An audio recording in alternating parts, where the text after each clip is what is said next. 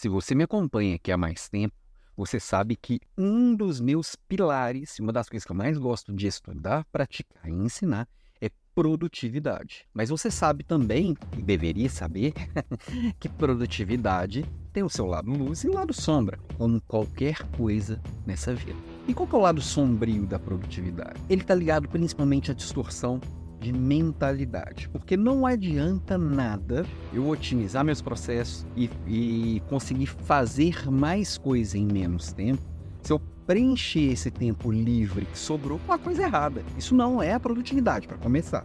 É uma distorção de conceito.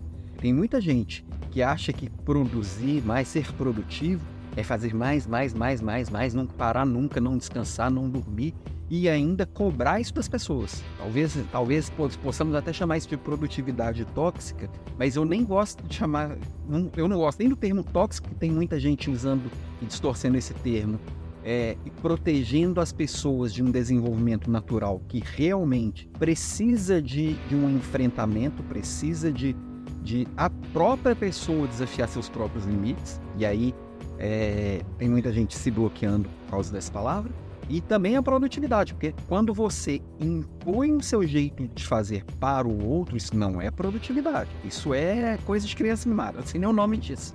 Mas o meu jeito de fazer, eu fui experimentando, encontrando e funciona muito bem para mim.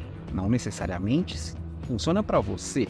Não significa que eu não possa te ensinar o meu método para você aplicar e perceber o que, que para ele deste método para você é válido e o que, que não é válido. Como ele se adapta ao seu jeito de ser. Quando a gente conhece um novo método, vale para método de produtividade, qualquer outro método, todos nós deveríamos entender o princípio dele, aplicá-lo como ele foi planejado para entender o que, que ele traz de vantagens e a partir disso, depois que eu domino o método, aí eu ajusto o método para o meu jeito de ser. Ou entendo que aquele método não serve para mim e está tudo certo também. Agora, quando eu tento enfiar minha produtividade goela abaixo do outro, eu estou deixando uma relação doente. Porque eu estou exigindo que você faça do meu jeito, eu estou exigindo que você seja do meu jeito. E é óbvio que isso não funciona. É óbvio que isso vai te deixar doente. E aí, que é pior, né? Por que, que eu quero que você faça do meu jeito? Porque eu sei o meu jeito, eu consigo te controlar. Eu consigo ver que se você fizer deste jeito, ao invés de gastar quatro horas para fazer um trabalho, você vai gastar duas e eu posso te dar outro trabalho de duas horas.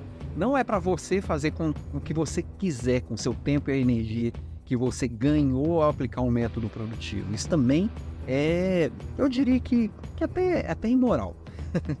Quando eu tento enfiar no outro é, o máximo para poder eu, eu aproveitar o máximo dessa relação. Não é legal, não é legal, não é legal. então, assim, eu queria, na minha provocação de hoje, fazer parar para pensar. Qual que é o seu jeito de conseguir fazer mais com menos? Qual o seu jeito, os seus direcionadores para fazer escolhas? E o que, que você escolhe fazer com o tempo e a energia que você vai ganhar com esses métodos e esses processos mais organizados e mais produtivos. Isso é produtividade de verdade. Aquilo que tentam te enfiar, o Elabá é outra. Beijo para você e até amanhã.